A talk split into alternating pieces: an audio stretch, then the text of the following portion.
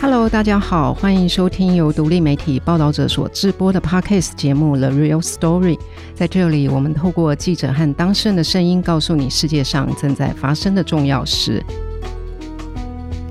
这一集节目是上个月底，我们举办了一场 Live Podcast 的现场录音。我们的题目是单口喜剧里的冒犯言辞，它源自于我们九月的一篇文字的报道。当时报道出来的时候，读者讨论是非常热烈。很多人很好奇，为什么这些喜剧演员他们要以特定的族群，譬如身心障碍或者是女权主义者来做笑话的设计？那这样的笑话是不是有贬义或者是加深刻板印象的状况？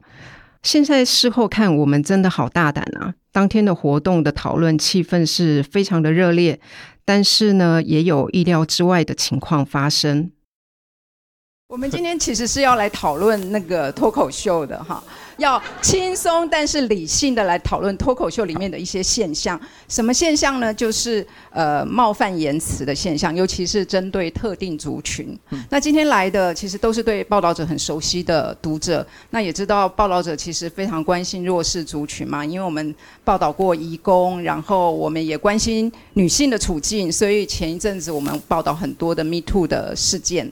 刚好脱口秀里面有一些。就是喜欢针对这些特定族群去设计一些笑话，所以我觉得今天应该会有一点火花才对。好，OK，好，好，好，那我们现在就要开始我们今天的讨论了。哎，我还需要介绍来宾吗？啊，一定要介绍我们的那个文化线的呃记者陈德伦。大家好，我是报道者记者德伦，很开心。好，再来这一位是 Jim。嗨，大家好，我是 Jim。呃，我也。我也是看了德伦的报道才知道，他有一个外号是“地狱使者”，然后道德的破坏者。虚名，虚名。对，应该是炎上那个时候呢，一定要每个人加一个 title，所以才写的嘛，对不对？对，就是大家也知道，就看我这样人也是蛮 nice 的吧。瓜吉。好，谢谢大家好。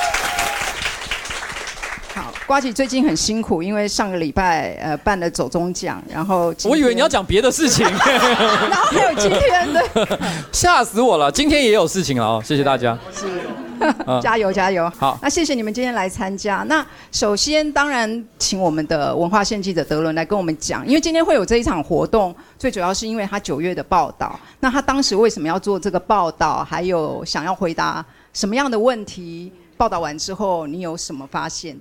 这个报道的开端其实超严肃，根本跟就是 stand up comedy 一点关系都没有。其实是呃，今年度有蛮多发生在学校里面的，你可以说它可能是歧视言论，或者是它可能不是，但总之有一些争议言论在校园里面发生。大家其实就在讨论说，这些政治不正确的言论，我们到底要怎么看待它呢？它是不是一种言论自由应该保障的内容，还是说，诶，它应该被视为一种歧视或甚至是仇恨的言论，所以它应该被禁止？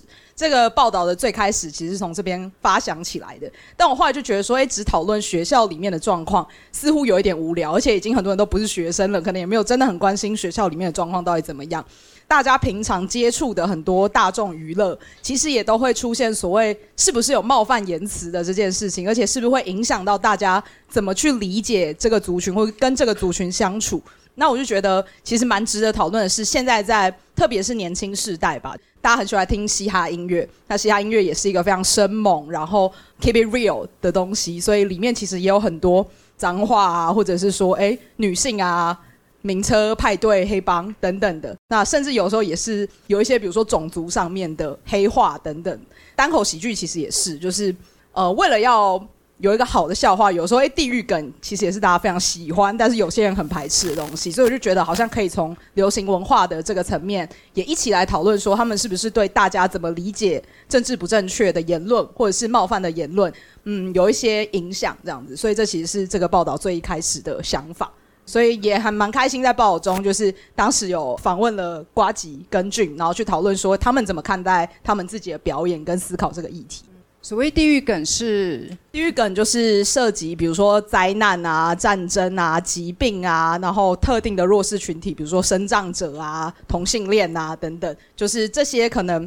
道德上我们会觉得好像不那么被允许，你开他这个玩笑好像很不道德的这些玩笑。所以俊是地狱使者嘛，就是专门是以以冤枉啊，大人。没有，我想要就这个标签更深入去探讨，因为地狱梗其实是一个很笼统的称呼，对吧？有有的人会说啊，网络上那些你只要讲到刚才德伦讲的残障，然后同性恋、原住民，就好像就是地狱梗。但其实我们在笑话里面，它有很多结构上的问题。每一个笑话它都有一个嘲笑的对象。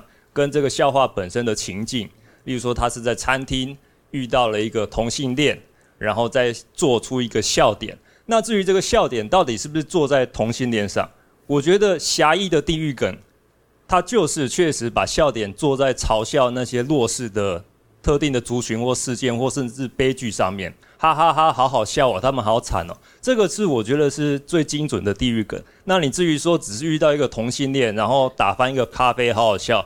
我觉得这个就不算是很精准的地狱梗，它只是在咖啡厅里面有一个同性恋出现而已。那他提到同性恋干嘛？你生活中不会遇到同性恋吗？哇，你这个有点歧视的感觉哦。同性恋不能去咖啡厅是？哦，你说的很有道理哦。对你，你会发现这很有趣，就是有有些人发现说，你讲笑话就讲笑话，你提到咖啡厅里面的同性恋干嘛？你是不是在笑同性恋？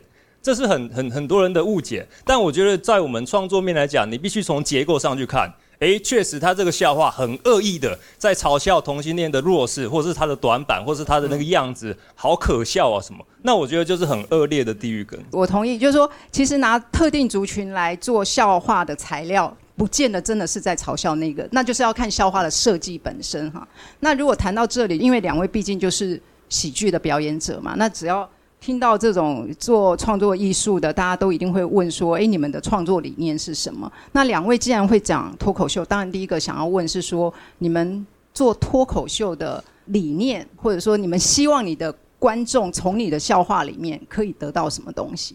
我不见得会有想这么复杂的理由啦。很多时候，其实我可能只是希望大家在这个过程当中呢，获得一个非常快乐的夜晚，带着一个愉快的心情回家。我觉得这样子已经相当的好了。不过，当你刚讲到地狱梗的时候，其实我本身是不太讲地狱梗的。这边要提到一件事情，我觉得地狱梗有一个很大的重点，其实是在于说打破刻板印象。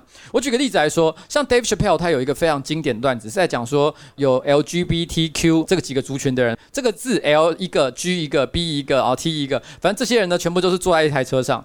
然后呢，Q 就是那个最后一个字的 Q 呢，他是没有在车上。然后呢，他在路边把那个车，他就这样按了一个大拇指，然后就拦车啊，把他们停下来。然后就趴到那个车窗上面，然后就看着这里面的这个 LGBT 族群的人，就说：“你们这个车看起来挺酷的，我好像很想坐上去，可是我也搞不太清楚坐上去可以干嘛。”他从这个点开始在讲 queer，就是酷儿这个族群，他的心里面怎么看待自己跟 LGBT 这个族群的想法。他其实每一个人都有讲一句话，然后一直到最后的时候，他讲到 T 这个族群，就是 transgender，就是跨性。那个时候，Dave Chappelle 下了一个注脚，他说车上所有的人都很尊敬这个 T，他们觉得他很德高望重，觉得他人很好，他的意见也很重要。可是很不幸的是，只要有他在，这趟旅程就会开得比较久一点。其实这句话刚好是在讲 LGBTQ 他们在争取权益的历程当中的一个现象。他其实是把这个现象讲出来，就好像在台湾来讲，这个礼拜礼拜五的晚上刚好是跨性的游行。其实我们今天同志已经婚姻算是已经通过了，所以我们有些人就会觉得说，我们不能够讲说现在性别平权已经做到了一个终点，但是至少我们知道有一个很大的里程碑。可是跨性别的族群呢，他在这个社会上仍然普遍的是被污名化，或者是可能我们到现在对于他们到底可以去哪里上厕所，不能去哪里做什么，我们可能都还有很多各式各样的争论。在这个前提底下的话，他在讲的就是在这一个性别平权的历程上。Transgender 这个族群无可避免的，其实会让这一趟抗争呢走得比较辛苦一点点，但他不是说他有什么错了。他讲这一段话的时候，我记得那个影片，因为他有上在 YouTube 上面嘛，下面一排的留言都是 LGBTQ 相关族群的，包含 Transgender，他们都觉得哦，对，讲的很有道理，他觉得这段话很棒。我觉得这段话其实他说的同时呢，他一方面点出了很多人，因为我们在面对像这样比较特殊的一些可能需要平权或比较相对比较弱势的族群的时候，有时候我们很怕得罪对方，所以我们很怕为他们下一个简单的注脚，我们很怕我们讲了之后，其实那个东西不是他们想听的，哇，我又不是那个族群的人，完蛋了，我一定会被骂爆。可是他很勇敢的说出这个见解，而且他们也认同这一段这个笑点，我觉得基本上是成功的。他说出了这个现象，可是必须要讲一件事情，Dave Chappelle 呢，其实他过去讲过非常多 LGBTQ 相关族群的笑话，包含 transgender 的，其实后来在网络上是被骂爆的。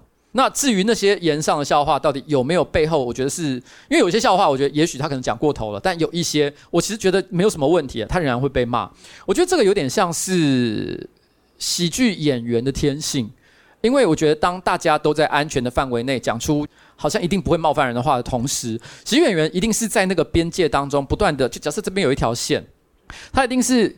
跨过去又 又缩回来，跨过去又缩回来，不断的去尝试那个边界到底在哪里。那个是一般人不会做的行为，而就是这个跨边界的行为会让大家觉得好笑。很多就是这些跨边界的动作，就觉得哎，怎么那么有趣？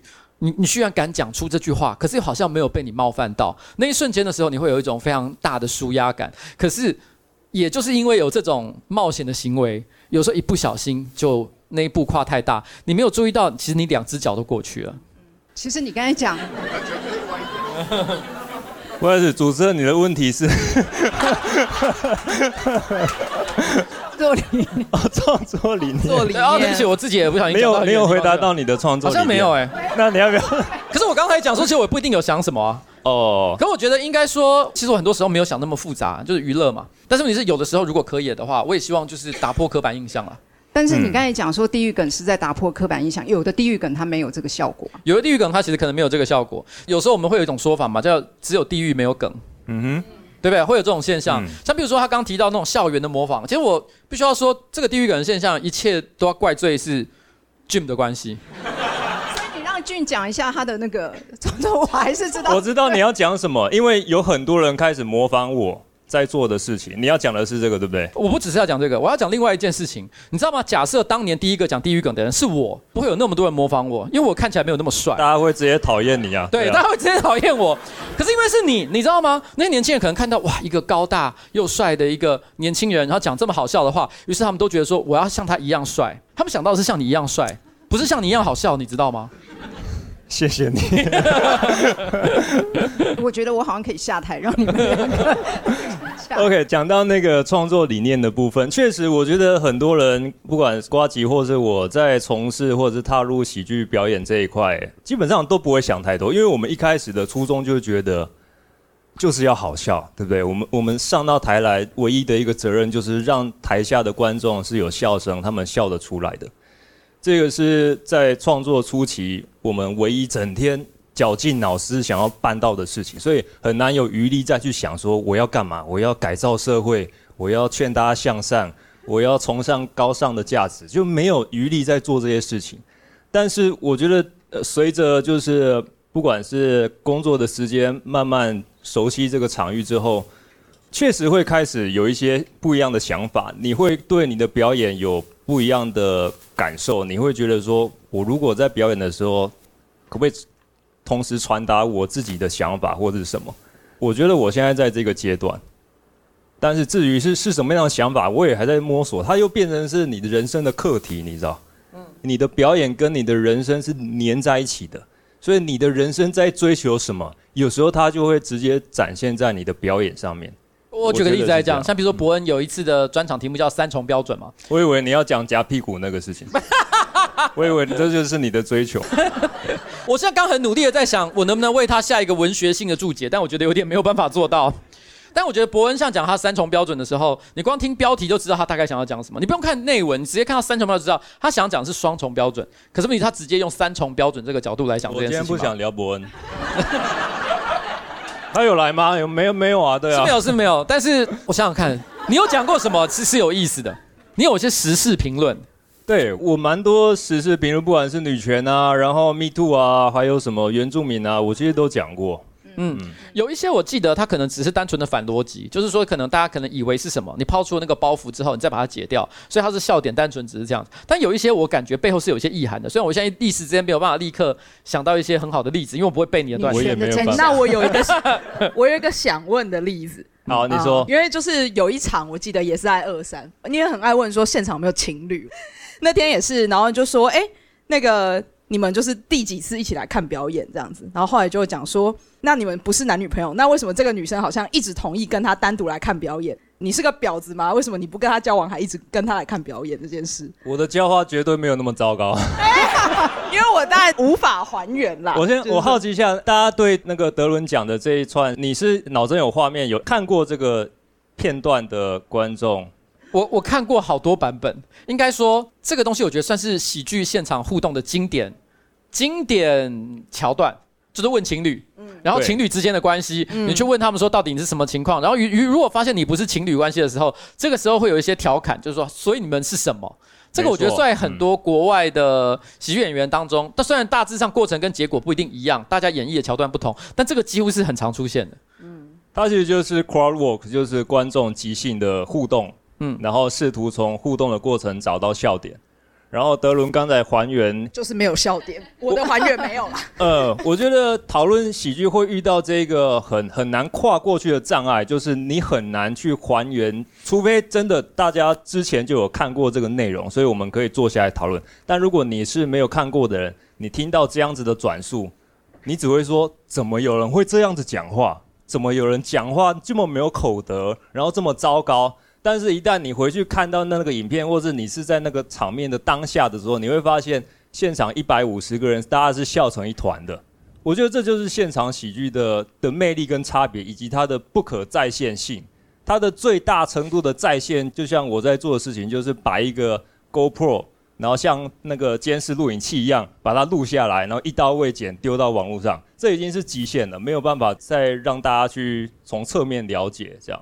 可是有一个很有趣的现象，哎，就是在那个今天晚上不能提到那个人名字，然后的那个人，他说龙龙是吗？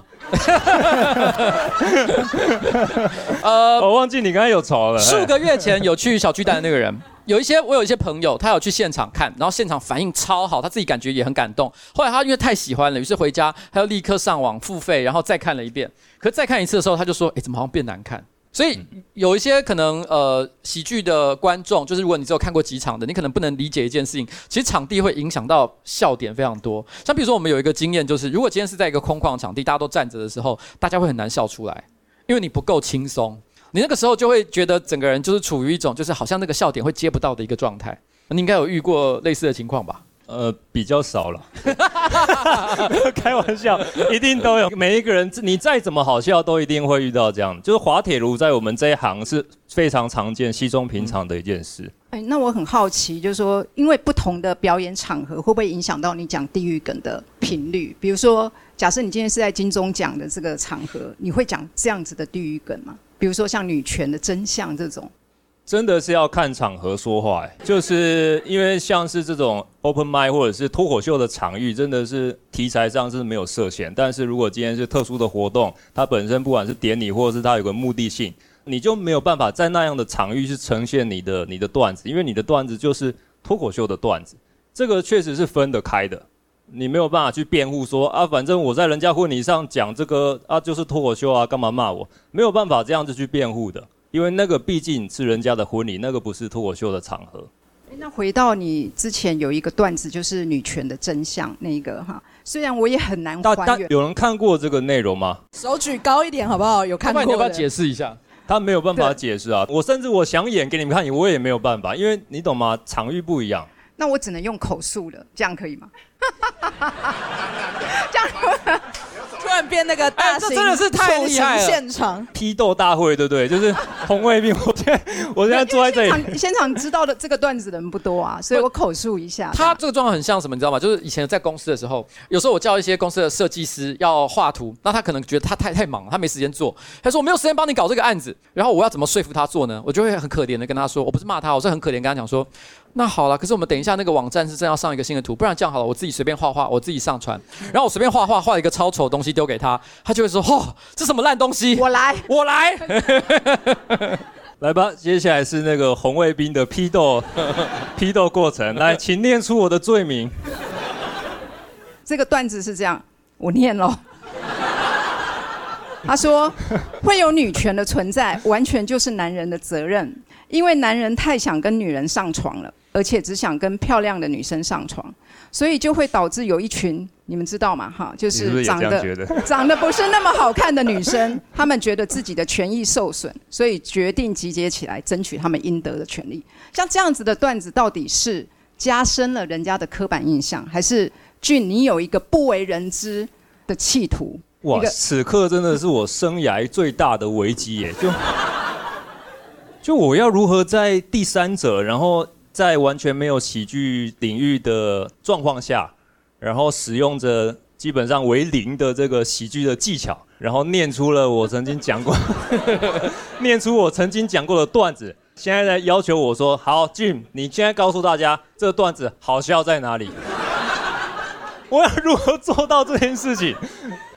好，我我试着，我试着尽最大的力量去去说明这整个过程。就是，其实大家如果之后有时间，或者是你好奇，就对啊，这种东西到底好笑在哪里？如果你去到我影片去看过的话，你会发现我在该场演出中，它大概只有七分钟还是五分钟吧。在那个情境下，我在台上扮演的是一个混蛋，我在台上是有角色的，然后这个混蛋他扮演着是一个直男中心主义的价值观，所以这时候你会发现在那个场域下，我光是本身站在这个台上讲的任何主张跟思想，它本身就是愚蠢且荒谬的，所以很多时候笑点都是建立在这个前提之下，观众知道说。妈，Jim，你现在又在鸡掰了。我知道你又在鸡掰那些人，然后你又在用你那一副王八蛋的样子在讲一些完全不对的笑话。你真的是有够蠢的，我觉得你太好笑，我太喜欢你了。哎，你成功讲出来了哎！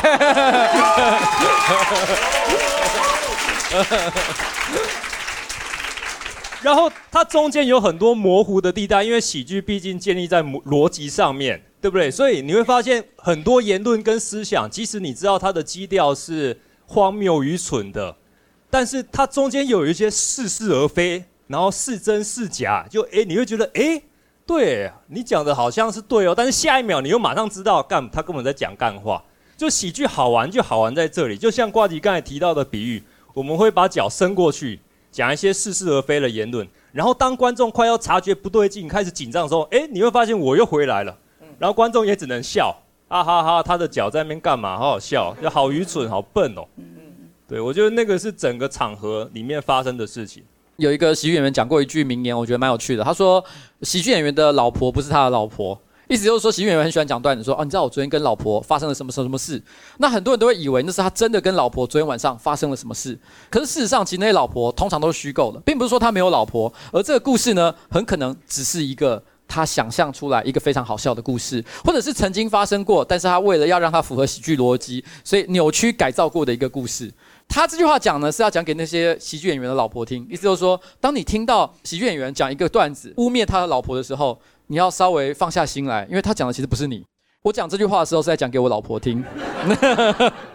可是呃，就说可以做笑话的题材这么多，但是为什么偏偏就是要找这些特定的族群呢？可是我又不太讲女权主义的笑话。我也是啊，奇怪，今天怎么会找我来？我觉得可以分析一下这个问题，因为这个问题其实本身就代表了一个立场，它背后有一个暗示，它在暗示就是好像台湾目前的喜剧环境，好像充斥着大家怎么都在故意开那些弱势族群也好，或者是开一些不正经甚至地狱的玩笑，就大家为什么都这样做？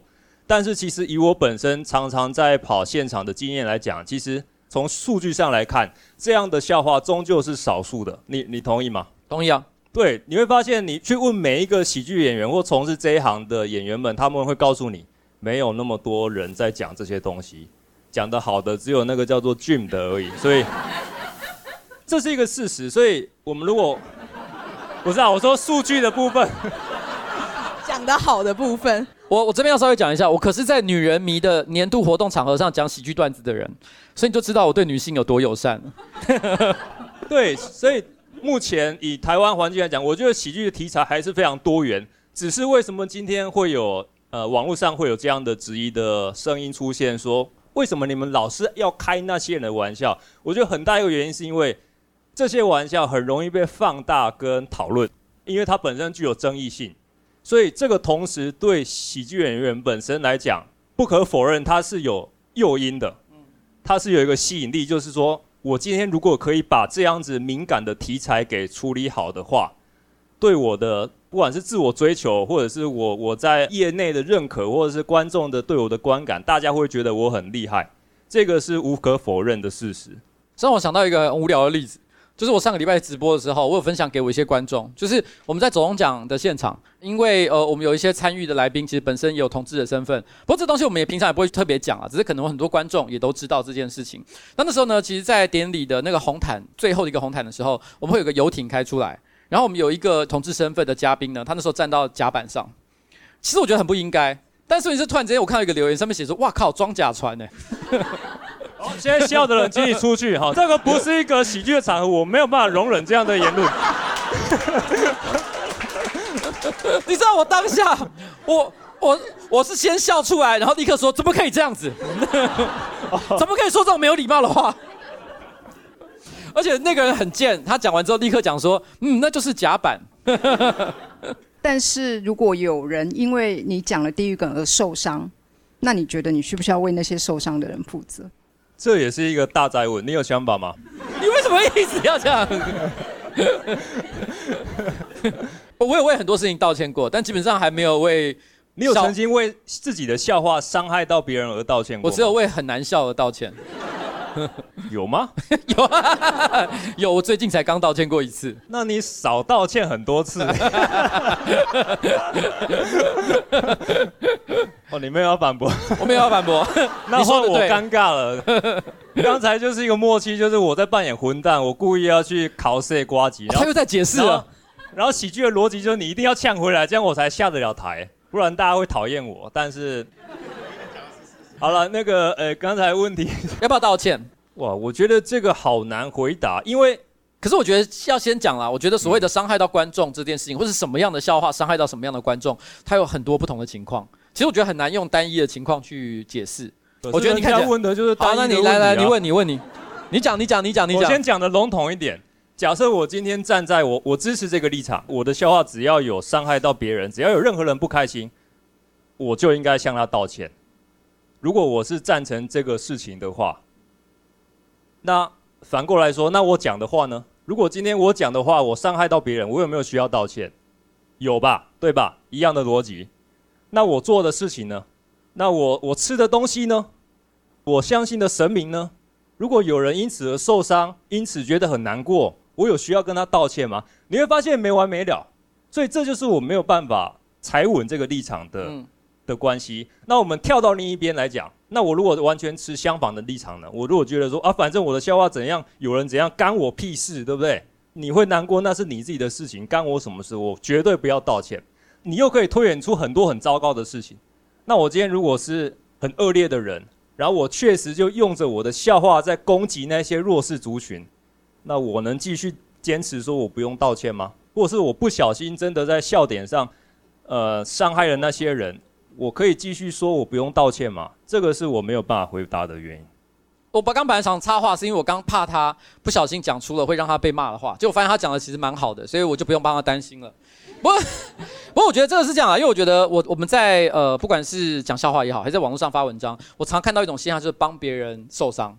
举例来说好了，像是那个可龙讲这一次的那个有发生一个事情，就是说我在直播上也有分享，我们有一个坐轮椅的嘉宾。他本身就是一个身障者，那其实因为他现场就遇到一些其他的来宾嘛，然后大家后来在会后那个叫做什么，呃，after party 就庆功宴的时候，那大家在那边喝酒，那他也有喝，那个坐轮椅的也有喝，然后其中有一个人跟他敬完酒之后直接说，哎、欸，你这样算不算酒驾？因为他坐在轮椅上面，然后讲完还直接说，你给我站起来走直线，这我一样没办法接受。我想他还有拍影片上传，可是你是呢？说老实话，因为现场他们是真的认识，大家互动很好笑，对方还也有也有嘴回去，所以这个气氛我觉得是很 OK 的。可是如果说在那个当下，有时候就会发生一种情况，是有人为这个人觉得受伤。嗯，那遇到这种情况的时候，我觉得对于现场的人来讲，也是觉得很莫名其妙，说：“哎，我们其实明明就很酷，就很好，大家你跟我都很没有问题，但不知道为什么大家突然之间就生气了，也是有这种事情了。”这个我想追问一件事，就是 Me Too 的那一支影片。就是那个影片里面，其实你在谈 Me Too 这件事情的时候，当场有一个观众，他并没有很同意你的说法或论点，然后他也直接在这个现场就是跟你对话对话。我们有有现场进行了一个很友善的交谈，真的啦，我没有在讲讲，真的很友善，就是你们自己看是蛮心平气和的一个交谈。但我蛮好奇说，说像这样在喜剧表演的现场遇到这样的突发状况，有观众质疑你的笑话或论点，你那个时候是大概是怎么想的？然后觉得应该要怎么回应这样子？你是当然现场回应了，但我好奇那个时候有没有一些想法？我我自己如果在表演的脱口秀的场域遇到有观众直接说。不好意思，你那个笑话很难笑，你因为你怎样怎样怎样。如果有遇到这样子的指责的话，我自己有两种做法。第一种就是踩在喜剧场域的极端，就是我会反过头来笑你，反过头来带着大家去笑你。那这样子的做法会发生在我自己的个人演出，或者是它是一个商业演出上面，因为观众是买票来看我表演的，这时候我会采取这样的做法。那德伦提到 Me Too 那支影片的案例，它是发生在 Open Mic 的场合，也就是说观众不知道今天会有谁上台，他们也不知道会听到什么样的内容，所以我在那个场合里面当下采取的做法是，我就认真来跟观众讨论我在文本上面的刚才提到的地狱梗上面逻辑上，你到底是不是在嘲笑那些人，或者是你到底是不是在做恶劣的事情，是不是在主张恶劣的思想？我就很严肃的跟那位观众在进行交流，我自己是有这两种身份必须要去转换，然后依照场合去处理。不同的笑话的情境，讲笑话的情境。对，我觉得这好像可以延伸到一个问题，是刚刚讲到说，他可能是知道他就是要看你的表演，他也买票进场，花了这个时间，人坐在这里。但现在有蛮多情况是，呃，像你刚刚讲的，把影片传到网络上面去，那其实到网络上就是一个很不一样的环境。它没有喜剧现场表演的脉络。然后我记得我们在访谈的时候，Jim 有曾经提到说，在这个时代，因为台湾的喜剧的市场其实并不大。如果把这些段子就是现场讲完了，你没有放到网络上，好像也蛮可惜的。网络上反而是它一个能够延续它最后生命的好的地方，这样子。但我还是蛮想问说，等到他到网络上脱离这个脉络之后，有没有发生过什么样的事情，是让你们觉得说？哎、我其实好像不应该把这个影片放上去，或者说我我其实心情有蛮受到这个东西影响，因为这些人并不理解我到底在讲什么。就我自己的观察，台湾因为也是最近这两三年开始慢慢有越来越多的表演者会把自己的脱口秀段子丢到网络上。最一开始的时候，大家并没有察觉到这样子的差别，大家以为在现场很好笑的内容在网络上会一受到一样多的欢迎，但是。随着炎上的各种事件，大家发现炎上都是发生在网络上。你从来没有听到任何一个案例是说现场的观众生气，然后开始抗议砸酒吧，就从来没有发生过这种事情，都是在网络上。越来越多人发现到这个现象，所以我们当然表演者本身自己就开始心里有一把尺，会去拿捏说，对我这个现场确实很 work，但是我丢到网络上会不会出问题？大家自己会去抓。所以，变成说每一个演员都有每一个演员的标准。有的人非常想要极力避免这样的状况，例如说豪平，因为这个会影响到他的本业。那有些人可能就比较没有那么怕，例如说我，因为我的本业不太会受到这个东西影响。所以我觉得大家自己都有浮动的标准。不知道瓜吉自己是怎么样？我有一个例子，我曾经上传过一个段子被骂爆。可是我觉得在现场当时他是没有任何问题的，因为现场的前提我后来想一想，没有在网络上建立起来。第一个，因为那个表演是在不羁夜，不羁夜是我们一起合作的那个演出嘛，那个地方本来就只能讲黄段子，就是成人的、限制级的、性爱的、老二的、胸部的，我们只能讲这些。这本来是他的一个前提设定，所以买票进来的人都预设就是我就是要看这种东西。那那个段落呢，其实有有一个地方是在讲说我帮柯文哲口交。那为什么会讲这个段落？其实不是在取笑柯文哲，是在取笑我自己。只是我觉得在网络上那个脉络，他们看的时候可能会觉得说，哎，你怎么好像在性骚扰柯文哲，真是让人不爽。柯文哲怎么可以让你这样羞辱？可其实那一段的原因是因为很久以前有一次柯文哲呢曾经自称就是说啊不对了，是他太太说柯文哲在寒风之中，在那个总统府升旗典礼的时候呢被晾在那里，然后吹冷风吹了很久。当时呢他很不爽，他就骂这件事。然后我当时其实有发一篇文章，我说如果柯文哲真的，我当时有特别讲真的他在。呃，总府前面被晾了这么久的时间，吹冷风的话，那总府真的是有点没有礼貌。我只是这样讲了哈。然后后来，呃，就造成很多比较呃极端的民进党支持者就觉得说：天哪，你居然在帮柯文哲讲话哦，你居然在舔柯文哲的懒趴什么之类，讲了这一堆。所以我后来才跟着讲了这一个笑话说，那一天呢，在那个总府升旗典礼的时候，陈佩琪在那边问是谁让柯文哲在冷风中吹了三十分钟？我说那个人就是我。所以其实那句话不是在笑柯文哲，我是在笑说我那个时候发了那篇文章被骂的事情。有没有可能就是网络上那些人，他们是单纯讨厌你？有，有这可能的？有啊，有啊，有啊，有啊，有啊。因为我觉得这是一个信任感，就说那个信任感是来自于说，他认为我说的话不会对他喜欢的人造成伤害。可是事实上，现在不管是民进党支持者，还是柯文哲的支持者，或者任何一个党的支持者，他们都认为我会对他们家的人造成伤害。或者是你甚至不用造成伤害，你只要去评论他们的东西，或者是他们主张的价值，嗯、你看起来就很讨人厌。我决定要保持沉默 了。我要我要我要不呛回去。哇，你要让我尴尬的。那追着这个话题，会不会讲政治笑话是风险比较高的？在台湾现在这个环境里面，反而讲这种针对比较弱势族群是风险没那么高的。哎，这是个蛮好的问题。可是我觉得这个事情直接牵涉到两个原因。第一个是我觉得台湾现在因为公共讨论空间因为很极化的关系，随便说，除非你采一个很明确的立场，比如说我现在就是呃我支持赖清德，但我讨厌柯文哲。然后呢，我今天这个场子全部都是像这样的人，所以我其实我讲什么话都一定可以成立。可是很多时候不是这样嘛，哈。那所以你你不管讲什么话，你都会觉得说我可能会讲到一些让其他人不开心的话，这是其中一个原因。第二个是我觉得目前。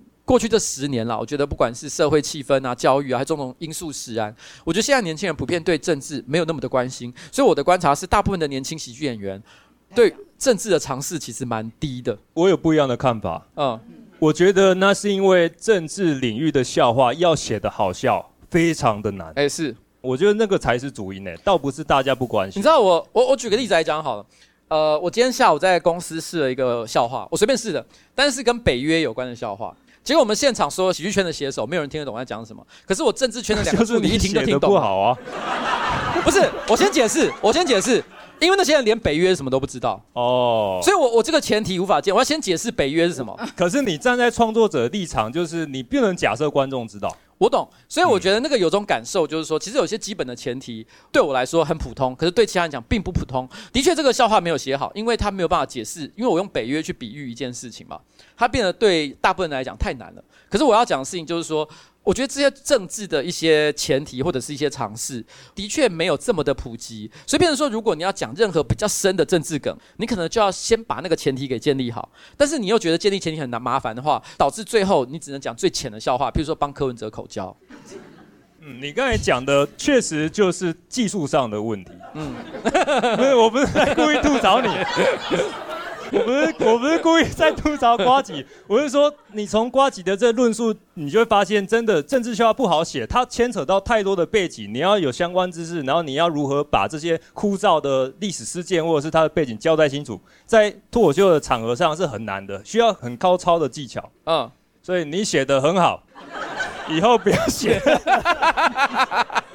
网路梗而已，是网路梗。我懂我懂我懂，我觉得我每次想要写政治笑话的时候，就会觉得。因为我都会踹嘛，我踹的意思就是我很怕别人听不懂，所以后来北约那个我也猜别人会听不懂，就果然一试，哎呀，真的听不懂，那不能讲了。不是不能讲，就是你要把它修好。你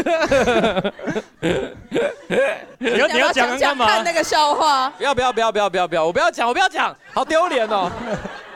可是我很少看到俊讲政治笑话。哎，我哦我讲过裴洛西来台，我那段超好笑，真的那段超好笑。有啦，我确实有讲，但是相对还是少数，没错。因为，因为我得承认，他真的不好写，政治笑话真的不好写。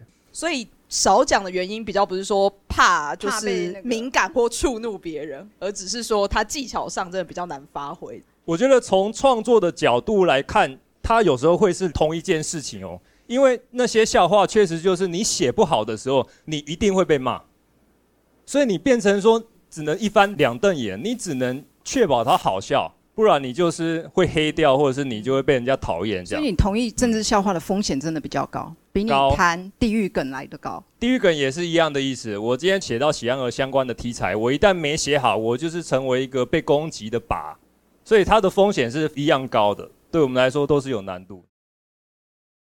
活动进行到这个阶段，两位喜剧演员都谈到了他们创作段子的动机，还有他们都提到了笑话成立的条件，必须包含场地、观众的性质，还有观众必须知道现在就是在讲笑话的默契。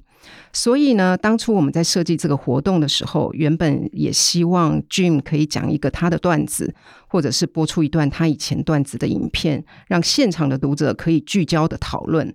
但当时他都认为这种喜剧是不可能在线的，所以我们当天并没有播出这样子的一个影片。不过，在前面的讨论，这两位呃喜剧演员他们都谈到了，其实虽然是以这些特定的族群来做笑话的设计，但是有时候笑话的点未必在这个身上，他有时候是会透过这个笑话，其实是勾起。别人对这个特定族群的一些的反思，所以俊在里面有讨论到说，他不赞成用地域梗这样一个笼统的方式来讨论。他认为每一个笑话都有它独特的脉络。后面呃，现场观众的讨论还是聚焦在两个主要的问题。第一个问题就是说，这些笑话会不会伤害到这些特定的族群？那如果特定族群他们真的被伤害的话，喜剧演员该不该道歉？俊跟瓜吉他们当天就用了他们自己设计段子的经验，还有瓜吉他也看了一些国外的单口喜剧的文化，来进一步回答现场读者的问题。我在想，我们现在先开放给观众，看有没有什么问题要直接问。欸，你你想要被挑战吗？因为我今天很期待被挑战。挑战什么？就被观众挑战啊，很期待啊！就有人要挑战你啊，很明显啊。就我希望大家今天就，因为你们听了我们我跟瓜吉刚才那个长篇大论，老实讲，中间一定会有你觉得说，哎，真的是这样吗？嗯，我觉得大家可以欢迎，就是直接提出来，因为我很期待这件事情发生。就我今天来就最期待这个部分。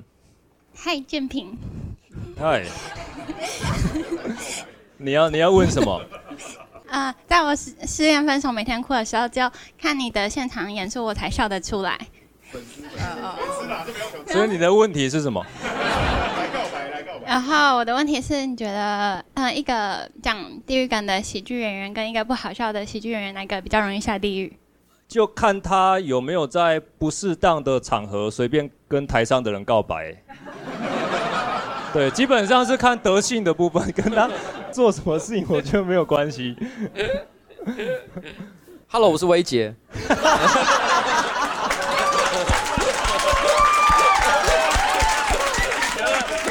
有有有中了，有中了，中了中了。你现在工作够了够了。瓜子，这就是喜剧的节奏，有了有了。有有下一位观众吗？哪一位？我们先对、啊、对这边的好了。呃，那个呃，我有两个问题，一个想问现场的观众，然后一个在问台上的讲者。一个现场观众就是我刚刚只在呱吉讲的说我是威杰的时候笑出来，其他我都不知道大家的笑点在哪里。所以我在想说，第一个有没有可能，因为我是第一次，我是为了报道者的议题来的，不好意思，我完全没有听过俊先生的名字，也没有看过他任何的演出，我真的就是一个议题咖哈。所以我想说，第一个，我觉得刚刚讲一个很重要的，就是喜剧是一个有脉络的东西，所以它其实脱离那个脉络的时候是很容易被误解的。那所以我会觉得，所谓的地域梗，其实它需要一个比较严格的定义，然后再来像这样子的一个场合。它很显然，这个空间就附带了笑点了，是不是？因为刚刚看起来似乎有很多看起来很年轻，比我年轻很多的朋友，其实他们很习惯这个场合，甚至看到俊就会笑了。就是他自带一个这样的场域，跟这样的人放在这样的地方和这样的观众，而放在网络上确实不是如此的。我觉得这是我第一个想要厘清的，就现场，我觉得我跟大家都非常的格格不入。也许等一下有特别笑得很大声跟频率很高的。朋友们可以有兴趣的话，可以回应一下，这是第一个。第二个问题就是我刚刚讲的那个，就是我觉得主持人问了一个很好的问题，也是我想问的，就是说，比起嘲笑弱势族群跟呃嘲笑政治人物的这所谓的地狱梗，其实嘲笑政治人物的风险比较高。我个人认为是的，因为我们在社会上面是崇拜政治人物，不管哪一样的政治人物，支持率六趴还是六十趴的，都有人支持。然后呢，而且是用各种理由支持，比如说他是真心支持，或者是他拿了钱支持，或拿了某些人的钱支持，他确实是风险比较高的。可是我们社会上长期有歧视各种弱势团的团体的传统，所以它风险很低，因为大家都在做，不差我多我一个。而且如果我可以透过嘲笑大家都在嘲笑的人，建立我的名声跟地位，Why not？特别是那个被我嘲笑人，他不但没有能力，他也没有机会来跳出来骂我一声或回我一句话，这个风险太低了。所以，于是我们的地狱梗，其实我不是会来这种场合的人哈，或者是很多弱势团体可能也没有钱，或者是没有时间。没有那个兴趣来这个场合被你嘲笑，所以在这个空间眉笔是可以被接受，因为现场就不存在那个被嘲笑的人，而放在网络上就不是了。然后事实上，社会上需要有一些人代替别人受伤，这件事情很重要。因为我们这样社会才会是一个有同理心，以及是一个有爱的社会，而不是反正笑的又不是我，干我什么事？那大家都觉得好笑，我就笑一笑，我今天开心比较重要啊。我觉得这件事情是很需要被讨论的，所以我很希望，也许讲者或者是现场任何很爱笑的朋友，觉得笑很重要的朋友，可以回应我的问题。谢谢。你有想法吗？很谢谢这个观众。我每次都不知道你这样是要我先，还是你想你有话要讲的意思。有我我准备好了，那给你先了。你先，OK。对，呃，这位我要怎么称呼你比较好？我是在中学教历史的老师，我今年有五十四岁，对，所以这样子够清楚我的背景吗？大家把刻板印象放下来，这不是一个脱口秀的场合，好吗？OK，黄黄老师吗？我这样子称呼你，OK？好，黄老师。哎，那我我好奇耶，我反过来问，就是您今天坐在台下，你有没有前面这整段的过程，有没有突然被台上的不管是我或瓜吉戳到？戳到意思就是说，妈这人怎么讲话这么讨厌？就他讲这个为什么大家会笑？因为他好讨厌。呃、你有没有这样的感受？其实，其实我比较没有进入状况，我没有讨厌或喜欢的问题，因为我完全不知道你在说什么。对不起，因为我我不知道，我没有看过，我完全不知道你在说什么。所以基本上你，我没有看过你任何的影片。你虽然没有被取悦到，但同时你也你也并没有反感，对不对？因为你刚刚没有做任何的表演啊，没有做任何，没有做地狱梗。不好意思，主持人他在霸凌我。我只是很单纯的表达，我不认识一位喜剧演员而已，我并没有说他讲的笑话不好笑。对对对，因为我比较关注这个部分，就如果你今天是因为这样子有有感觉到不舒服的话，这个是我感兴趣的。那至于说你觉得我好不好笑，我一点都不在乎，你懂吗？就是无所谓的，因为每个人对于表演者的风格或者是喜好，大家都有自己喜欢的对象。那那你刚才有讲到说你平常比较少在看脱口秀是吗？还是你都没有看过脱口秀？我没有看过，你完全没有看过，对不对？网络上有时候 shorts 跳出来一些东西，你还是会看。哦，就是可能依稀有浏览过。比如说这样好了，我举，比如说类似我我看过的一个，就是伯恩的那个超会搭的那个地狱梗。超会搭。超会搭，郑南榕的超会搭的地狱梗，我觉得很可恶。哦。哦我觉得很可恶。我也觉得好可恶。我觉得他不管放在任何脉络当中都很可恶，真的是王八蛋，真的。没有，那我我现在讲。哎，阿姨，你刚才已经被我逗笑三次了哦。你不能回家，不能再主张说俊不好笑。你刚才笑三次，我有在数哦。现在第四次。那很有可能只是纯粹我人很好而已，请你不要太自作多情。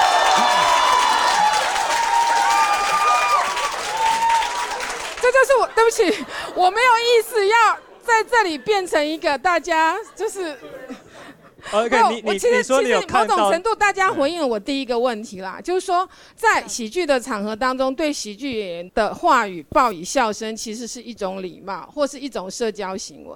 我我可不可以这样讲？我们真的很理性的，好吗？可以。呃、我我帮您询问，就是如果照那个黄老师刚才说的。大家过去在场合、喜剧场合中，你有过笑出来的经验，有曾经是基于说礼貌上，对不对？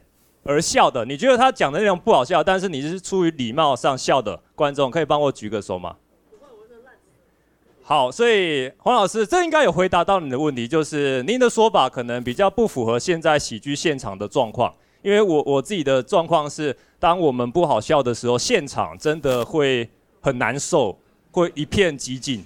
我我我了解，但是我的意思要讲说，回到今天我我想我想要来的这个的议题，就是地狱梗这件事情，所以我比较期待您回应的是我后面讲的那一个。好，所以我可以接着请教您，你曾经看过那个伯恩的那个郑然榕，你觉得很难笑，就很可恶，对不对？对。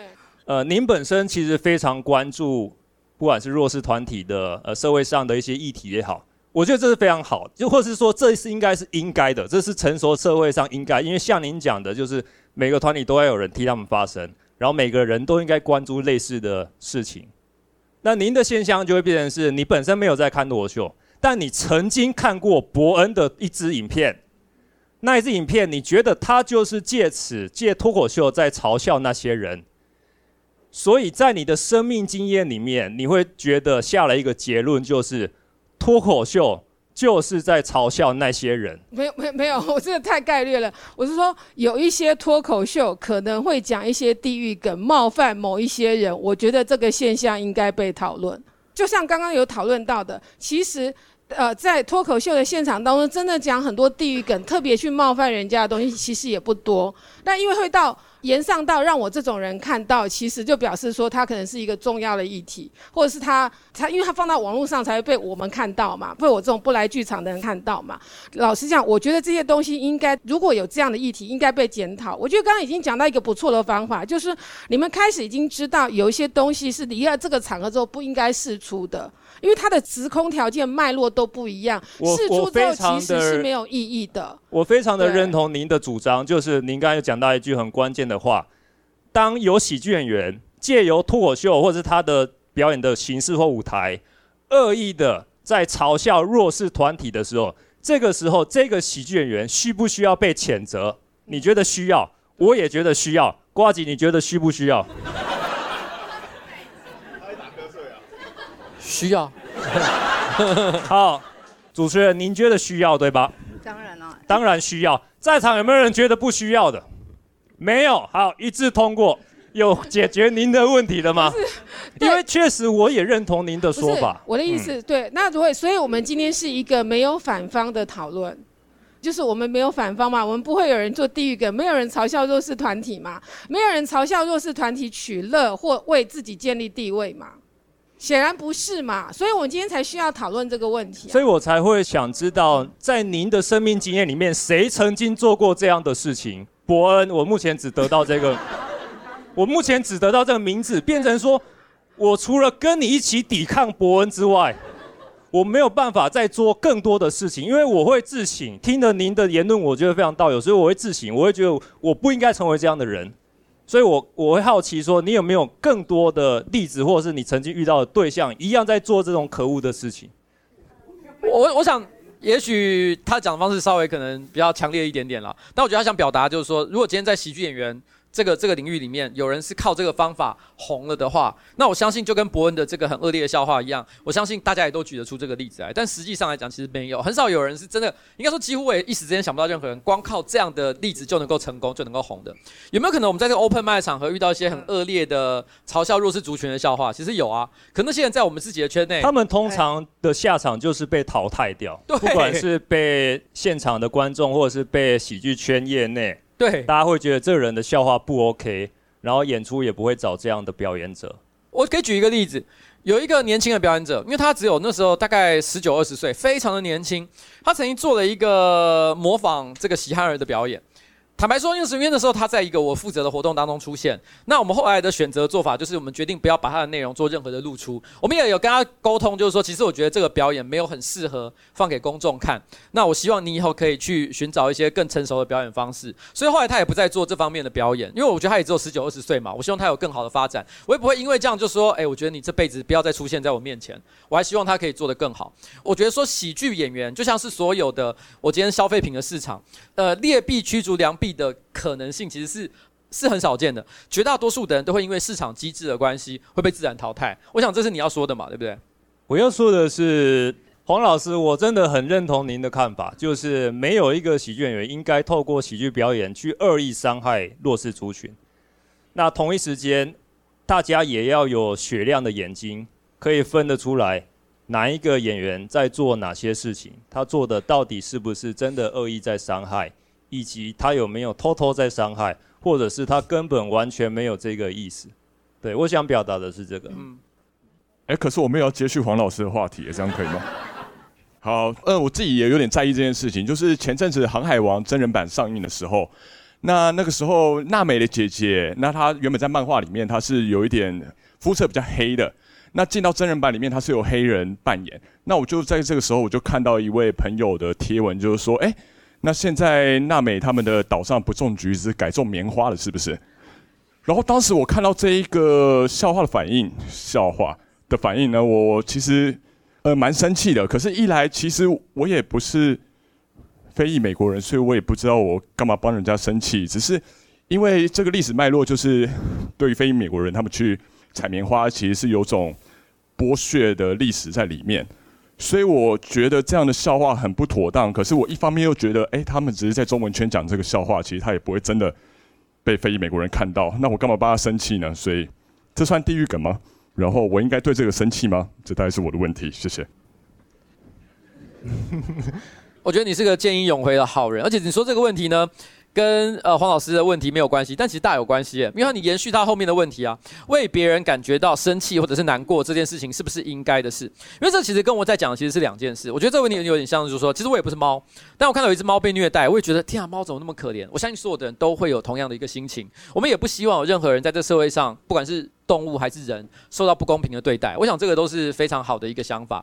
但我所谓的说为别人而感到冒犯这件事情，我在讲的其实不单单这么狭义的这个这个情况。其实我在讲的事情是我自己的感受，是在网络上的时候，有一些人，其实我觉得他们并没有真的在为别人着想，他们单纯只是想要找到一个发泄的出口。他发现有任何一个人讲的话好像有一点不是那么妥当，他把他生活当中所有的不满一股脑的全部都抛在那上面。我举一个很好的例子来讲好了。这就是我今天下午被骂的东西。哎，我可以，我真的可以讲这个例子。今天下午的时候，因为昨天有发生赵天麟他其实搞外遇的事情嘛，我完全不想评论这件事，因为那是人家的事情，我不关心赵天麟的事。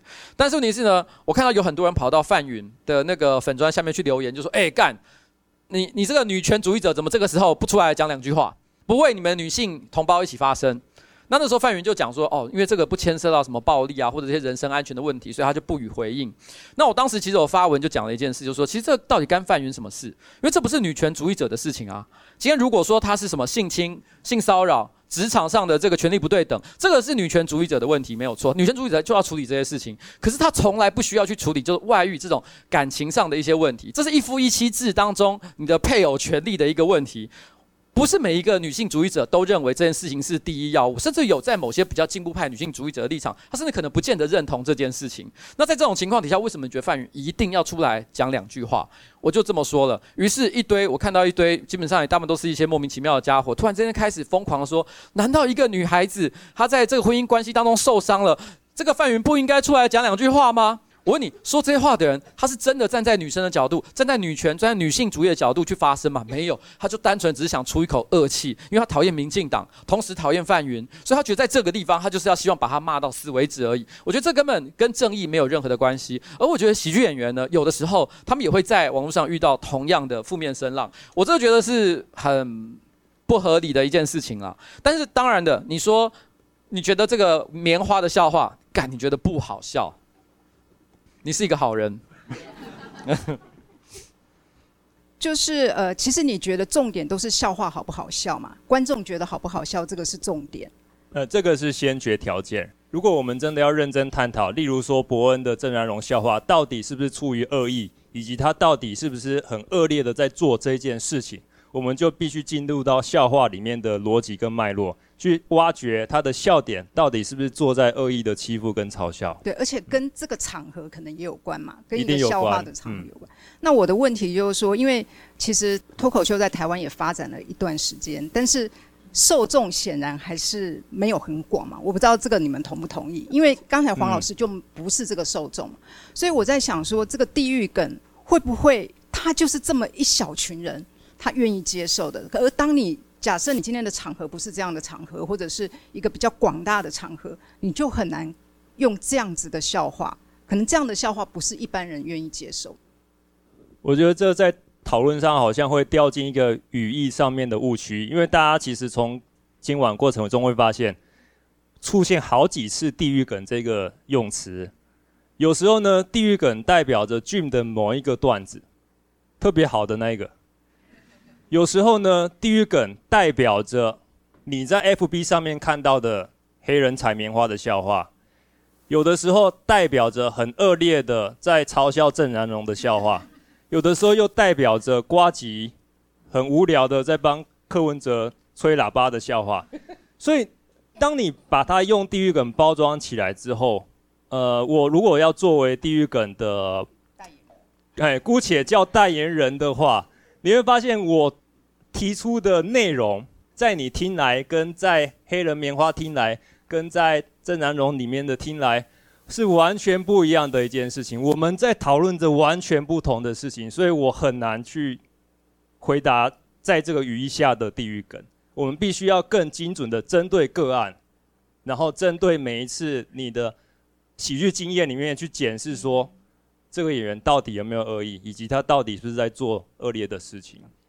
刚刚讲到那个对恶意的探索或了解这件事情，我也觉得蛮好奇的。因为到底有没有恶意这件事情，是一个可以被探知的吗？还是说，当今天一个笑话产生争议的时候，我们回头问创作者，那你到底是基于什么样的理念，或是什么样的思考设计的这个笑话？无法确定它本身是恶意，还是说？他其实有，但他可以装作他没有。就我蛮好奇，说作为笑话创作者会怎么看这件事情？以我对目前产业以及目前在从事这一行的演员们，如果大家叫得出名字的演员们来看的话，我基本上是偏信任的。我不太有感觉到在我们的这个产业有任何老鼠屎，是他讲着恶劣的笑话，只为了钱或名。那同时他被指责的时候，他还狡辩。或者是他还觉得说没有啊，那只是怎样怎样而已啊，那又怎样？即使他自己心里知道他在做什么，但他就是他就是撒谎。我不太认识这样的人，我没有遇过这样的人，目前为止。但我觉得我不太会去探究动机啦。我觉得有时候我是看他最后的传达出来的讯息，比如说他是否有强固某个不应该被强固的刻板印象。那如果他有做到这个效果的话，不管他的利益是好或者是不好，我仍然认为这个不见得是一个可以可以鼓励的呃的做法。我举个例子来说好了，性别的笑话很容易就会落入这种窠臼嘛。比如说我们常讲说，可能女生做家事、拖地或者是干嘛的，是一个很正常的一个，就是每个女生都应该做的事情。如果他强固的是这个形象，而不是嘲笑说这个东西不应该是一个刻板的话，那我觉得他可能就是诶，是不是该斟酌一下？可是我也不太喜欢太过强调政治正确，所以导致就是说大家什么话都不敢讲。因为有时候取笑，举例来讲，我刻意的模仿，诶，女人给我去做三明治，这个有时候呢，他其实虽然讲话本身是很粗鲁的，但他如果带有一个角色在，他很可能也只是就是说，这世界上就是有像这样的人会说这样的话，然后会做这么愚蠢的事情。当然啦，单纯的把笑话这么简单粗暴去分析呢，我觉得俊明应该也不会认同，因为他还是有很多很多不同的设计方式。我只能够说。他没有办法这么简单的去讲，因为我觉得以郑南荣那个事件的为为案例来讲的话，我无法判断伯恩的的动机，可是我会认为他有一个问题。因为郑南榕的事件在台湾的历史当中，并非是一个盖棺论定，而且已经非常久的历史事件。我举个例子来讲，假设我们今天讲一个笑话是跟林肯有关的，因为林肯毕竟他的历史定位已经相当的完整，虽然可能还是有一些史家有不同的观点，可大概就是那个样子了。而且他的时间距离非常久，我觉得他对美国来说也不是一个重大的伤痛，所以我觉得大家会对于说你拿林肯来开玩笑，大家觉得 OK 还好，好啊，那你就拿去讲，就好像我们现在也蛮常讲蒋中正或者是这个孙中山的笑话嘛，我们也觉得都还好。可是因为郑南荣，黄老师不一定觉得还好啊，有可能，有可能。当我们去这样子讨论的时候，你会发现，哎，我觉得还好，你也觉得还好，但确实就是有人觉得不 OK 啊。那这个时候又要怎么办？我觉得我没有办法，因为我只能说，对不对？就是我，我就是林肯的粉丝啊。然后你现在又开林肯的玩笑，我知道过很久，但我还是很在意啊。好问题。呃，我是法白的桂枝，那我的节目叫法哥电台，因为听说都会播出来，所以我要是被夜配一下。没有了，那呃，我也想要延续黄老师的讨论，但我有我有几点是不同意的。第一个就是我觉得我觉得说现场没有弱势族群这句话是我不认同的，因为我觉得每一个人在这个社会都有非常多的身份，然后每一个人都有可能会因为自己的某一个身份处于一个比较弱势的情况，他就会觉得在那个当下他是弱势族群。嗯，我举个例子好了，因为黄老师你是老师，所以我就以老师当例子。当我们的节目在讨论学生霸凌的问题的时候，我可能讲更直接好了，就我们邀请的人本教育基金会来。就非常多老师不认同这一集，因为他们觉得老师也被霸凌，所以我觉得任何的身份都会有自己觉得弱势的地方，所以这也是我觉得地狱梗让我觉得很困难的地方。我我可以很直接说，我非常热爱地狱梗，然后我私下也很爱讲，但我不会在节我的节目上讲，是因为我的节目不适合。但我觉得这是对我来说自己的容忍度可能比较高，但我的困惑或者是我想要回答地狱梗的讨论，我觉得不应该落在。喜剧演员有没有恶意上面？因为第一个是我觉得多数的问题不会发生在有恶意的喜剧演员身上，因为那个太明显了，那个不值得讨论，那一看就知道那个有问题。真正有问题的事情是喜剧演员自己没有意识到的情况下面，他冒犯到了一个族群的时候，这个问题到底该怎么解？那我觉得衍生出来的难处就会在于每一个人都有可能会冒犯到这个人，可能因为他是有同性恋者的身份，所以他因为性少数的这个。标签被冒犯到，在今天性别的时代，男性如果一直被加强阳刚的印象，难道这会是一个好的笑话吗？所以我会觉得，讨论地狱梗的难处会在于，我们要怎么样去决定哪些的事情是不能够被冒犯的，哪些是可以被冒犯的。那我提问好，那两位是否认同喜剧演员要负一定程度的社会责任？我觉得有一句话是讲得很棒，就是当你取得了社会声量，你就要对这社会负一定程度的责任。那喜剧演员。无意之间冒犯了一群人，然后引起了自己意想不到的的一个状况的时候，这个情况下，喜剧演员是不是要负一定程度的责任？因为你讲了一个笑话，你可能冒犯到胖子，胖子可能不是我们传统上认为所谓典型的弱势族群，但也有很多人为肥胖而受苦。你冒犯了秃头，比如韩国瑜之类的。当当我讲韩国瑜的时候，大家觉得这可以笑，可是为什么秃头在韩国瑜身上它就会变成可以笑？呃，会一直去批评说地狱梗，因为冒犯到弱势族群，所以这很可恶。我觉得可恶点可能比这个还深啊！我自己觉得这个拿捏的标准是不是应该要取决于为什么要做这件事情？那有没有意识到做这件事情带来的后果？我觉得这对我来说，我才是真正关心的事情。喜剧演员有没有需要为自己的笑话伤害到社会或特定族群的人负责？对不对？对。嗯，我的立场就是我真的不知道，就是。两个极端，所以你的立场是，如果不是恶意的就不用负责。我目前偏向我想要从那个本意出发，嗯，因为有恶意的话就什么都不用讲，就盖棺定论了。所以不小心的话就没关系，不是没关系，而是我不知道该怎么通论来处理，因为我觉得要按个案做处理，你必须要深究到当时的当地的当个笑话，去研究它的脉络。我我我我我的观点是这样啦，就是呃。基本上哈，我不管怎么说，我说答案是要负责或者不要负责。事实上，我讲的答案一点都不重要，因为原因是因为他只要讲出去，网络上的人就会要求他要负责，所以舆论不会因为我今天跟你讲一个答案，他突然之间就被改变嘛，他一定就是会产生他要负责的效应。那这是第一点。那第二点就是我个人的观点是比较倾向一件事情，就是说，喜剧演员他的工作，他有个很重要的职责，就是他如果要好笑的话，他就必须不停地去去试探每个人的界限。我举个例子来讲哦，其实台北是有两个主要的喜剧表演场地，其实不是只有两个，但两个比较重要，一个是二三，一个是卡米蒂。那对于今天这个活动不是办在卡米蒂，我是作为卡米蒂的股东，小有维持。但是，但是这不重点，重点的事情是呢，只要是常看喜剧表演的观众就知道一件事情，二三的标准跟卡米蒂是不一样的，二三的标准是比较干净一点点的。然后呢，其实他在这边的，某些比较昏、比较糟糕的笑话是不会成立的。但是我在卡米蒂的话可以，因为那边的标准更低，然后呢，它允许像这样的笑话，所以就说其实这个标准，其实在很多地方本来就有很巨大的一个差别。那喜剧演员在试探这个过程的时候，他不是只有针对整个社会做一个试探，他可能连在一个现场像这样子只有一百五十人的一个场合，他也都要做这个试探，他不停的在这个试探的过程当中。而作为一个像这样的喜剧演员，他一定一生当中一定要得罪一些人。然后不小心超过那个界限一下，这个你去看美国的或者是日本的任何一个国家的优秀的喜剧演员，他一生不可能没有演上过几次。现在如果再讲美国最强的喜剧演员 Dave Chappelle，他一生当中演上多少次啊？可是他现在仍然是被大家非常尊敬的一个喜剧表演者。那我觉得这是他的工作使然。我不是说这样子就表示他不需要负责任，可是我会认为，如果相较于政治人物，政治人物他有一个很重要的工作是代表什么？他其实必须要呃负起责任，领导这个社会往一些重要的政策目标前进。所以他讲话是不是该小心一点？我觉得议员、立委，或甚至于说这个随着位阶往上，到了市长或者是总统的层级，每个人讲话的谨慎程度就是越来越不一样嘛。到了总统的时候，说真的，你都不能够责怪任何一个当总统的人，譬如像蔡英文讲话很无聊，因为当你到做总统这个位置的时候，你要不无聊，你怎么做得下去？但是你是做喜剧演员不一样啊，所以我那个时候在郑南榕那一个事件的时候，我曾经有过一个评论是这样说的：我没有觉得伯恩讲阵亡这个笑话是合理的，我也讲不出来。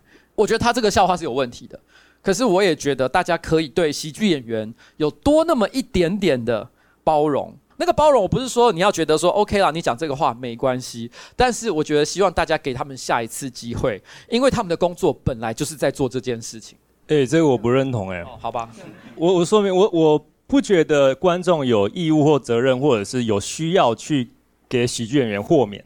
就像我在德伦的报道里面写到，我觉得这个应该是反过来，应该是喜剧演员本身要去争取各位，争取你们的豁免，透过什么？透过我们的段子作品，或者是好笑的程度，有的时候你们允许我们在台上讲一些很糟糕的话，或者是很越线的话，很多时候是因为你们允许我们。那那个东西应该是我们要去争取，向你们争取，透过台上的演出去争取而来，而不是有一个预设值说啊，本来我今天来嘛，我随便讲啊，你你不开心，你你没有给我豁免哦，你的问题哦，我就不应该是这样。我觉得不是豁免啦，不过我我也认同你讲的。这个道理啊，因为其实，在文学创作里面有一个理论，我很常也跟我的观众分享，就叫 suspension of disbelief，就是你今天在做文学创作的时候，一譬如说一个小说家，假设今天村上春树写第一本小说的时候，大家不知道他是谁，所以我翻开第一页的时候，我一定不知道他是不是一个很好的小说家，我会带着一个怀疑的态度，我也许看了十页、二十页之后，我才突然发现，诶，他写的好像挺不错的，这个时候我开始停止怀疑的时候，我才真正进入到他小说的世界里面去。但如果村上春在写第十本小说的时候，因为他已经很有名了，所以所有的人拿到他的书的时候，第一页开始他就已经没有对他有任何的怀疑。你知道吗？在台湾，我觉得有几个人就是现在在处于这种所谓的喜剧自由的状态，相较于财富自由，像你啊，或者是伯恩啊，我觉得他们都有一点点像这样的特质啊，就是你们已经预先对很多你们的既有的观众建立了一个前提，就是说，就像你刚刚讲的，争取到了这件豁免，大家认同知道一件事情，说，诶，你们其实够好笑，所以愿意多花一点耐心去听听看。你们要讲什么，对吧？是这个情况吗？我认同你的这个。像俊刚刚有提到，就是说大家会说喜剧人没有恶意，那没有恶意这件事情，或者是说解释就是地狱梗的部分。像你的影片上传以后，你会有前因后果，所以就算我不在现场，我看了前因后果，甚至是下面的讨论，我可以理解，就是说你可能是想要跟观众互动，或是你想要表现的脉络。但是每一个喜剧演员他上传影片都要做这件事情嘛，或者说他讲每一个段子，他都要试着去做解释嘛。或者是说，我今天写了一个段子，我开头就写我没有恶意，我是同志，我是民进党支持者，我是国民党支持者，我就可以把下面的东西骂完。这个是现在比较不太可能去做这样的事情。那如果是你们两位，你们会把地狱梗这些东西一直去解释吗？因为解释有时候笑话就是不能解释啊，解释就不好笑了，对吧？像瓜吉就很爱解释，但是 有时候就没有那么好笑，对。等一下找工作人员拿钱。当然，我们理想上会希望这样子做，对吗？对吧？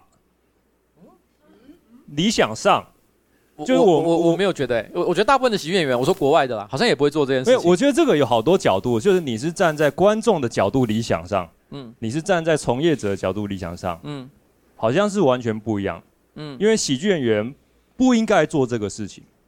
他应该在台上呈现的就是独立的作品，观众透过作品认识他。当然，这个都讲得很形而上、很理想化，因为你就是知道俊过去就是那样嘛，所以他会自然而然的融合在一起。啊、我知道了。其实我觉得哈，喜剧演员其实没有解释自己笑话的，因为你自己也不太认同喜剧演员要解释自己的笑话嘛。所以我觉得其实正确的做法是应该要出现专门解释笑话的人。举例来说。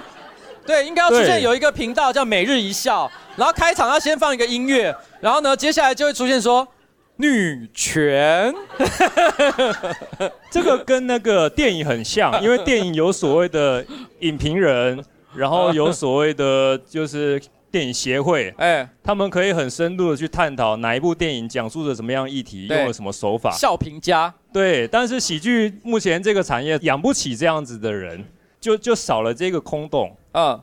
我一开始原本想说你有可能会是这样子的，因为我太爱，但是后来对太爱解释，但后来发现一点说服力都没有，所以 没有啦，就是好好难出现这样子的人，对不对？嗯，对对对对对对对对。那我觉得这可能是个解法啦。好，那我问最后一个问题，就是说很多人会认为这个好的笑话应该是针对权势者，而不是是针对这个弱势族群。那我不知道在品味上，你会不会认为真的去嘲笑诠释者是属于比较高段的笑话？哇，这个从我自己是观众的角度来看的话，高段笑话这个定义好好难去。我觉得品味有阶段性，一开始我们可能接触脱口秀的时候，你会很容易被一些稀松平常的或者是习以为常的笑点给逗乐。那慢慢的你会觉得有点腻，怎么看来看去都是这些，所以你会进入下一个阶段，你的品味开始跟一开始不一样了。你也许开始追求，我喜欢看社论型的笑话，我喜欢看观点型的笑话，所以你的品味会这样子一直在变。因为我会认为用刻板印象去设计笑话是最简单的，因为它可以跟一般人的情绪是共振的嘛，哈。但是诠释者这件事情，我觉得是脱口秀其实是可以。瓜吉一直在讲说，他可以去试边界，可以把这个社会的框框可以打开一点。我觉得那个东西前提要建立在，就说你是针对这个社会里面，比如说诠释者，或者是我们已经很既定的一些价值的框架，这些去做。我我觉得，呃，总编的想法，我觉得，呃，其实是作为一个怎么讲呢，文化观察者，或者是说，甚至说一个观众，是合理的。其实也蛮符合脱口秀的精神的，对。但是我认为实物上的观察，不见得是喜剧演员。都会这样追求，而且我也觉得很难这样子要求。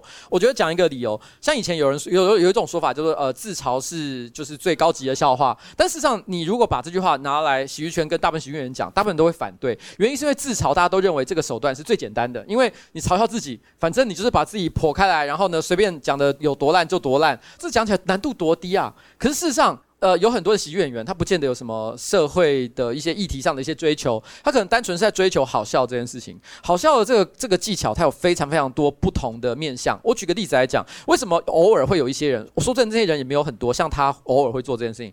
我们我们在讲笑话是有所谓的 punch down，就是往下打。往上打两种做法，往上打就是对有权势的人，譬如说我现在讲的是哦，我讲蔡英文，我讲郭台铭，哦，这这种就是往上打，往下打就是指哦，我们可能是相对来讲。可能对你来说比较弱势的那个族群，可是你知道，其实所有的喜剧演员都知道一件事情，punch down 的技巧非常的困难，因为你要讲到大家不会不舒服，而且还觉得很好笑，这个东西根本不是一个很容易可以做到的事情。所以这也是为什么一个好的地狱梗有时候会让人觉得非常的难能可贵，因为他在往下打的过程当中，真的让大家感觉好笑，而且没有被冒犯。所以我觉得有一些喜剧演员是追求这件事情的。你如果跟他讲说，诶，可是你们大家都要。往上打才是合理的，那我觉得对喜剧的发展来说，也不见得是一件合理的事。只是如果你问我的话，因为我不太写 punch down 的笑话，但是我也充分的愿意欣赏那些，嗯，punch down 了，我也充分的愿意欣赏 punch down 的人了。就这样，我想要补充瓜吉刚才讲的，呃，还有呼应那个总编提出的问题，就是上跟下。其实脱口秀有一个很重要的精神，就是我们打击强权，呃，替下位者发声，抨击强权，抨击现在现有的体制的不完美等等等等的。但我觉得我们反过来想，以及我们回顾所有的伟大文学的经典，我必须要讲一个很逆风的话：难道弱势就真的是完美的吗？难道弱势，或是所谓的下位者，不管你在哪一个领域，不管是身体上的残疾，或者是呃阶层上的下位者、弱势者，难道那些人他就真的是无法被嘲笑的吗？你回顾所有的文学经典，莎士比亚的他那些文学面，他们永远存在着既卑微、既肮脏、既卑鄙的社会底层的那些悲剧人物。他在那些经典里面被描绘的非常的滑稽，然后读者也从中看到了社会的缩影，或甚至看到自己。那我觉得这个是下位在所谓的喜剧里面，它的价值是没有办法被磨灭的。就我们我们不能就光是说啊打上就是对啊打下就是哇你怎么可以打下？我觉得大家一样一样都是人啊，各位。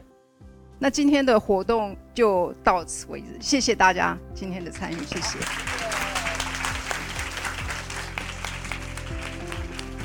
这场活动在大家的交锋中，也在现场许多观众可能没有得到自己心目中满意的答案中结束。那事后我也得到很多的回馈，当场有一个读者来告诉我说，他觉得我在最后一个问题提出笑话品味，其实是太有立场，让现场的讨论可能有点失衡。那我觉得这真是一场不容易的主持，当天大概有一百六十几位，好，那讨论也非常非常的热烈。呃，事后我们收到很多回馈，包含比如说我们的场控的问题，还有我们媒体的立场，其实这些我们在事后我们的工作同仁。人都做了非常多的讨论，可以作为我们下一次再举办这样的活动的一个参考。那当然也有读者他回馈我们说，他觉得报道者办这样的活动真的是非常的勇敢，也希望我们继续再办类似这样子一个交流的活动。总之，这次的活动让我们学到非常多的经验。那我也谢谢当天前来参加的观众，我们不会放弃这样新形态活动的尝试，希望大家继续支持我们。以上就是这一集的节目内容。如果你喜欢这一集节目，欢迎你分享给更多人知道，或者到报道者官网捐款赞助我们。另外，最近我们也开通了 YouTube 频道，你可以到 YouTube 搜寻报道者 Podcast，一样也可以收听到我们精彩的内容。感谢您的收听，我们下次再见，拜拜。